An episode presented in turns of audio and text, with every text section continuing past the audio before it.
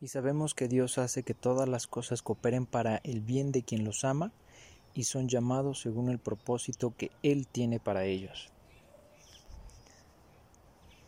Bienvenidos amigos a E-Friends. Y hoy les quiero contar una historia que probablemente ya la conozcan.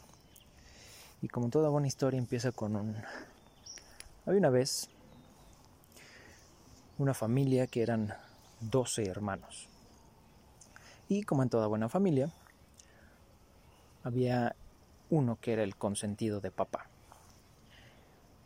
Y en esta historia el consentido de papá era el más pequeño de los doce. Y era el que más, eh, el más querido, porque pues el papá lo tuvo ya cuando era muy anciano y porque era el que siempre acusaba a sus hermanos de todas las travesuras o cosas indebidas que hacían, ¿no? Entonces era el consentido, el papá le daba regalos, ¿no? Y este niño, ¿no? El más pequeño de los doce, al sentirse como especial, pues llegaba a ser, eh, yo lo veo así, como un poco, no arrogante, pero sí sentirse más que sus hermanos. Eh, un día, ¿no? Los envía a su papá a los 12 a hacer eh, algunas actividades, ¿no? Lejos. Y entonces estos dos hermanos van a hacer las actividades. Pero los otros 11 no lo querían mucho, al más pequeño. Y estaban viendo la forma de deshacerse de él. Ya no querían que regresara a casa. Entonces empiezan a pensar qué hacer con él. ¿No? Unos dicen, pues bueno, ¿por qué no lo matamos? Otros dicen, bueno, ¿por qué no lo tiramos a un pozo, ¿no? Y ahí que se quede. Y estaban pensando en eso cuando a lo lejos ven una caravana de, de comerciantes. Y ellos deciden venderlo como esclavo. Y entonces por 20 monedas de plata lo venden a su hermano menor a unos comerciantes de esclavos. Después regresan los 11 hermanos a su casa y le dicen a su padre que el más pequeño había muerto.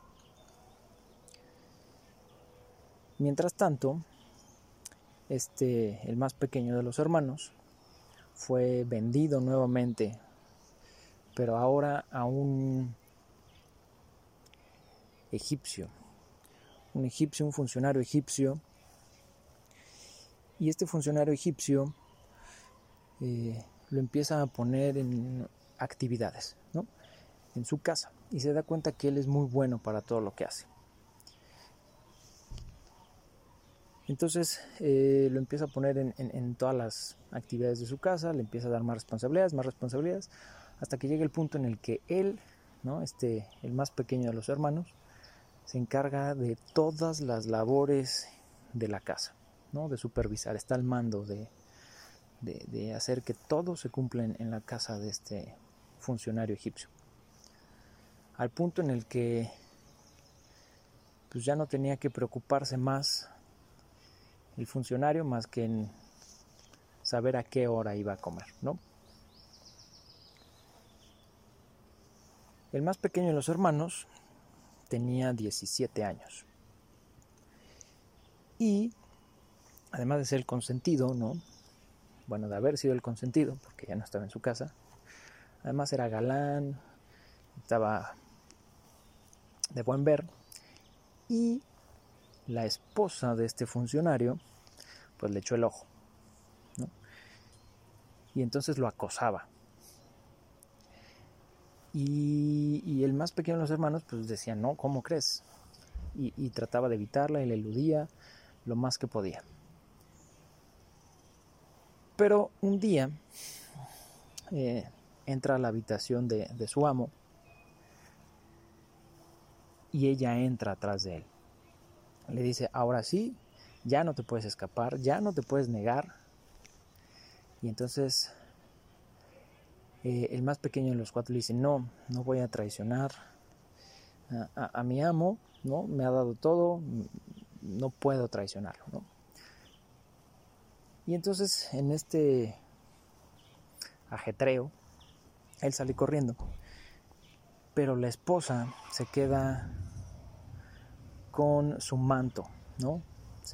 al momento de salir corriendo, lo arranca y se queda con el manto de, del más pequeño de los hermanos.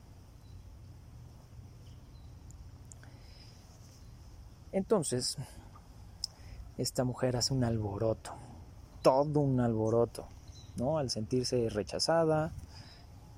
Y entonces lo que hace es que lo acusa de acoso a él.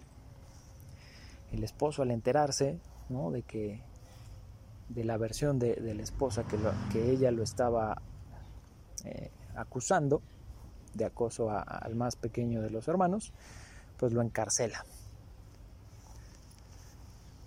Ahí encarcelado, eh, pues pasa a ser ahora el consentido del carcelero. Y un día llegan a la misma celda donde él estaban un par de funcionarios o de personas que trabajaban con el faraón. Y entonces estas personas, eh, estando después ahí, de estar ahí unos días, eh, sueñan cosas, ¿no? Y le cuentan a, al más pequeño de los hermanos qué era lo que habían soñado. Y él les dice, ah, pues muy sencillo, pues tú eh, que soñaste esto, vas a, va a pasar esto, ¿no? Te vas a morir y tú vas a ser, vas a regresar al puesto que tenías ahí junto al faraón para trabajar con él. Y pues uno se preocupa y el otro queda muy contento. Pero el más pequeño de los hermanos le dice, cuando estés de vuelta con el faraón, por favor háblale de mí para que salga de la cárcel porque aquí estoy injustamente. Pasan tres días y entonces sucede lo que él les había dicho que iba a pasar de acuerdo a sus sueños. Uno es ejecutado y el otro es puesto otra vez, eh, restituido en su puesto. Pero a esta persona se le olvida hablarle del más pequeño de los hermanos, al faraón. Y pasan algunos años después de eso. Y un día el faraón tiene un sueño muy raro. Y entonces despierta muy alterado y en la mañana eh, consulta con todos sus sabios, adivinos, magos, etc. Y nadie sabe qué era lo que ese sueño significaba. Y entonces el, esta persona que había estado en la cárcel se acuerda y le dice, Faraón, ¿Te acuerdas que hace unos años tú me mandaste a la cárcel por alguna situación? Le dice, sí. Bueno, ahí en la cárcel había un joven que tuvimos, eh, el cual nos dijo, nos interpretó unos sueños que tuvimos, ¿no? La otra persona que ejecutaste y a mí. ¿Por qué no le hablas y que él nos diga qué significa? Y entonces mandan llamar al más pequeño de los hermanos y el faraón le cuenta sus sueños. Y él le dice, ah, es muy sencillo. Dios le ha dicho a usted qué es lo que va a pasar. Y a mí me ha dado la habilidad de interpretar ese sueño. Y ese sueño significa que va a haber siete años de abundancia y después habrá siete años de escasez. Yo le recomiendo que haga esto, esto, esto y le da una serie de indicaciones o de recomendaciones que Faraón tendría que tomar en cuenta para que pues, Egipto no cayera, ¿no?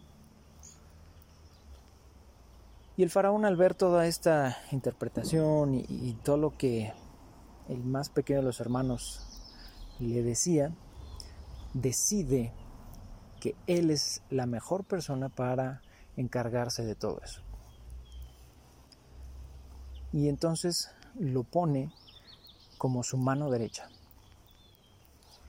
Y le dice, nadie va a estar por nadie más va a estar por encima de ti más que yo. Y todos los demás funcionarios y el pueblo de Egipto te van a obedecer a ti y solamente a ti. Pasa un tiempo, ¿no? Y empieza el primer año de abundancia. Pasa el segundo, pasa el tercero. El más pequeño de los hermanos empezaba a administrar y a almacenar alimento y agua, porque sabía que iban a venir los años malos. Y pasan los siete años de buena cosecha y de abundancia. Y después empiezan los siete años de escasez. Y la escasez hizo tan grande que llegó a donde su padre y sus hermanos vivían. Y un día, tres de sus hermanos van a comprar alimento a, Egipto, porque era el único lugar donde había grano, agua y, comida. Y entonces cuando llegan, él los reconoce, pero sus hermanos a él no. Ya había pasado mucho tiempo. Y pues imagínense, 17 años tenía cuando lo vendieron más lo que pasó con, con el funcionario egipcio, más lo que estuvo en la cárcel, más otros 7, 8 años, ¿no? Los 7 de, abundancia, más otros 5 de, de escasez, ya había pasado mucho tiempo. Y no lo reconocieron, pero él a ellos sí. Y entonces él eh, los manda de regreso a su casa, pero quiere que ahora traigan a todos sus hermanos, ¿no? Al más pequeño. Y entonces regresan, ¿no? Van por el más pequeño.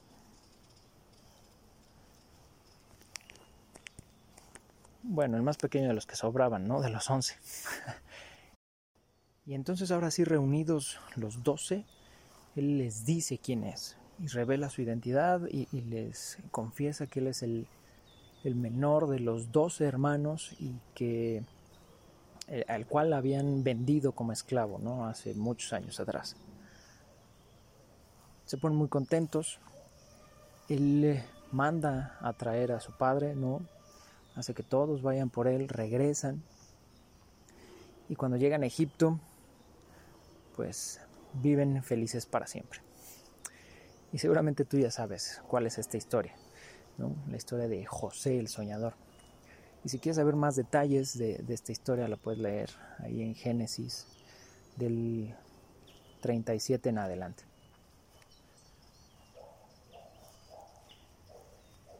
¿Y por qué escogí esta historia? ¿Y por qué empecé con el versículo que empecé? Porque ya estando ahí José con sus hermanos, ya al final de que están viviendo felices para siempre. Él les dice esto. Ustedes se propusieron hacerme mal, pero Dios dispuso todo para bien. Él me puso en este cargo para que yo pudiera salvar la vida de muchas personas. Y este capítulo fácilmente podría ser Forjando Corazones 2, ¿no? la segunda parte del, capítulo anterior, por todo lo que José tuvo que pasar, ¿no? Fue vendido dos veces como esclavo, eh, lo acusaron de acoso, acabó en la cárcel. Y no fue por poco tiempo, ¿no? Ya, ya vimos la historia. Pero al final todo eso le sirvió a José para que él estuviera al final en el puesto en el que estaba. Y muchas veces estamos eh, incrédulos o, o no sentimos, o más bien pensamos en el por qué me están pasando todas estas cosas. Pero si vemos los dos versículos con los que que acabo de leer y con el que empezamos, te das cuenta que al final todo, todo, todo lo que te pase, en algún punto Dios lo va a utilizar para bien.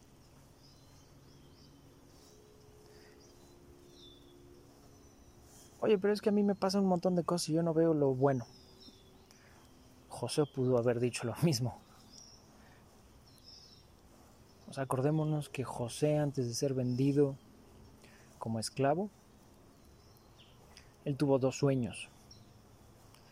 Y esos sueños significaban que sus hermanos y su padre iban o sea, iban, iban a estar, iban a depender de él, básicamente, ¿no?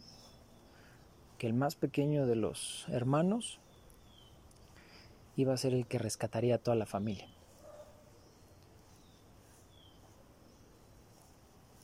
Pero eso fue cuando José tenía 17 años. 14 años entre las vacas flacas y las vacas gordas. Y otros que estuvo en la cárcel, más lo que estuvo trabajando con Potifar. ¿Qué te gustan? ¿Otros 18 años?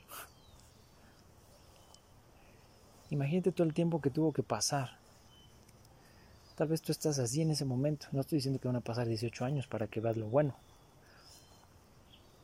Pero tal vez tú estás en ese periodo en el que todavía no dislumbras lo bueno que te va a pasar. ¿Por qué? Porque estás en la cárcel como José. ¿O por qué? Porque te acaban de acusar de acoso como a José. o porque te acaban de vender como esclavo como a José. Pero tienes que confiar en que todas las cosas cooperen para bien. ¿En qué punto? No sé. Pero tienes que saber que lo que es imposible para los humanos es posible para Dios. Que Él tiene todo bajo control.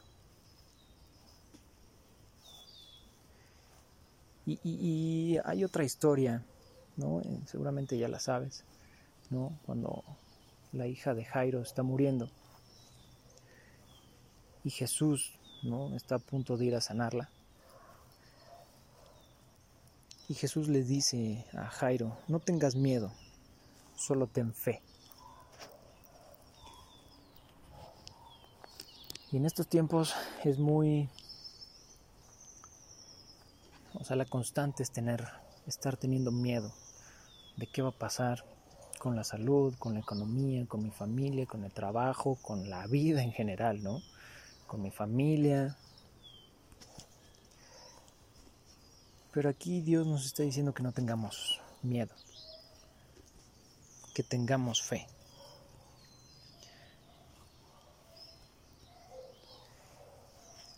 Y yo te pregunto, ¿qué pasaría si Dios no te ayudara? ¿Te enojarías con Él? No seguirías confiando en Él?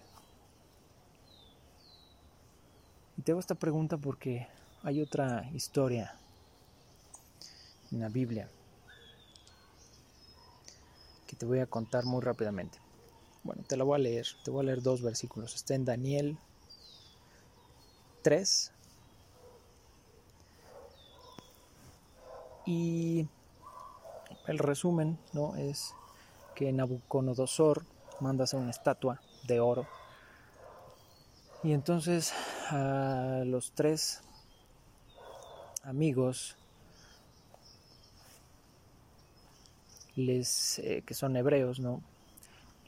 Ellos se niegan a arrodillarse y adorar la estatua.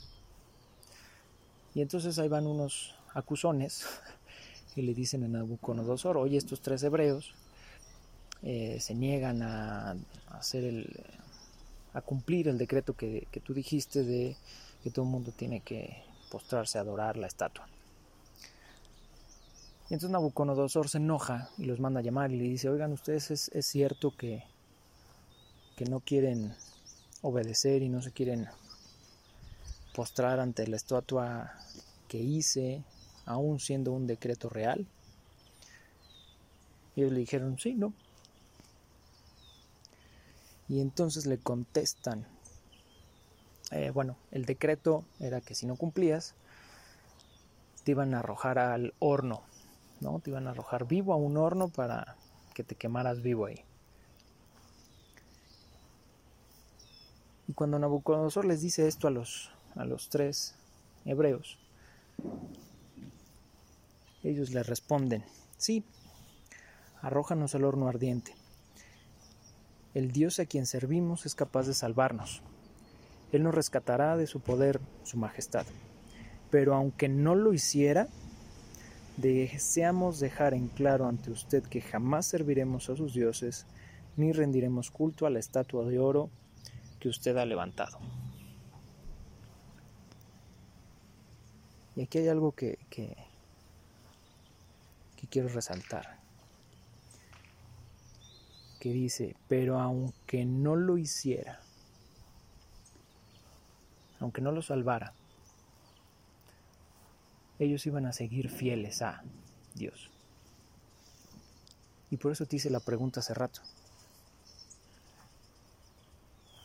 ¿Qué pasaría si Él no te salvara o Él no te ayudara o tú no lo vieras? Continuando con esta historia, eh, pues Nabucodonosor se enoja aún más después de esa respuesta y entonces manda que el horno esté siete veces más caliente de lo normal, los ata de, de pies y manos y los avientan. ¿no? Los avientan dentro del horno. Y ya estando ahí adentro del horno, pasa lo siguiente. De pronto, Nabucodonosor, lleno de asombro, se puso de pie de un salto y exclamó a sus asesores, ¿No eran tres los hombres que atamos y arrojamos dentro del horno? Sí, Su Majestad. Le contestaron. Miren, gritó Nabucodonosor, yo veo cuatro hombres desatados que caminan en medio del fuego sin sufrir daño, y el cuarto hombre se parece a un dios. En esta historia, pues, los hebreos confirman su fe ante Dios. Primero la defienden y les dicen que no lo van a hacer porque Dios los va a salvar pero aunque Dios no los salvara, ellos no iban a adorar a, postrarse a la estatua. Son atados y ya que están ahí a punto de ser arrojados al fuego, imagínate, clamaste a Dios para que te salvara y estás ya dentro del horno, te acaban de tirar al horno ya estás en las llamas. Y tú estás pensando, ¿por qué Dios no me salvó? Bla, bla, bla, bla. Pero de repente te das cuenta que no te estás quemando.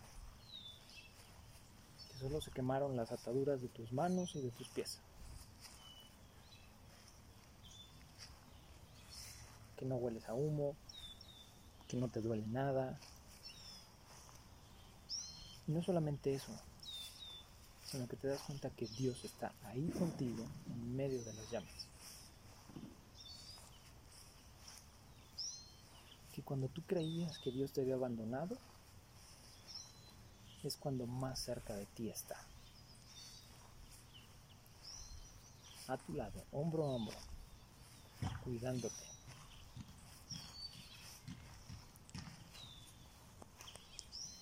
Y entonces te vuelvo a preguntar,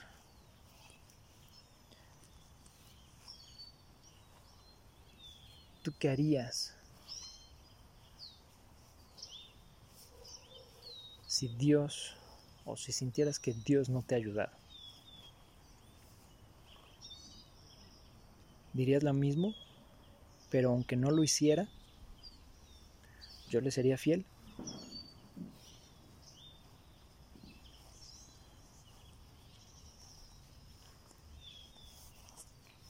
Y tal vez esta historia se une con las tres anteriores, ¿no? los tres capítulos anteriores, en donde Dios te pone en las llamas, pero ya vimos por qué Dios te pone en el fuego, en donde Dios te cuida todo el tiempo y en donde si tú defiendes tu fe, Él va a cuidar de ti también. Él te va a defender a ti.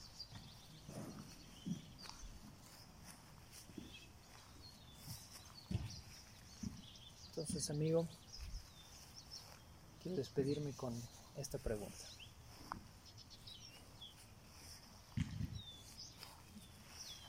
¿Y si Dios no respondiera, qué harías?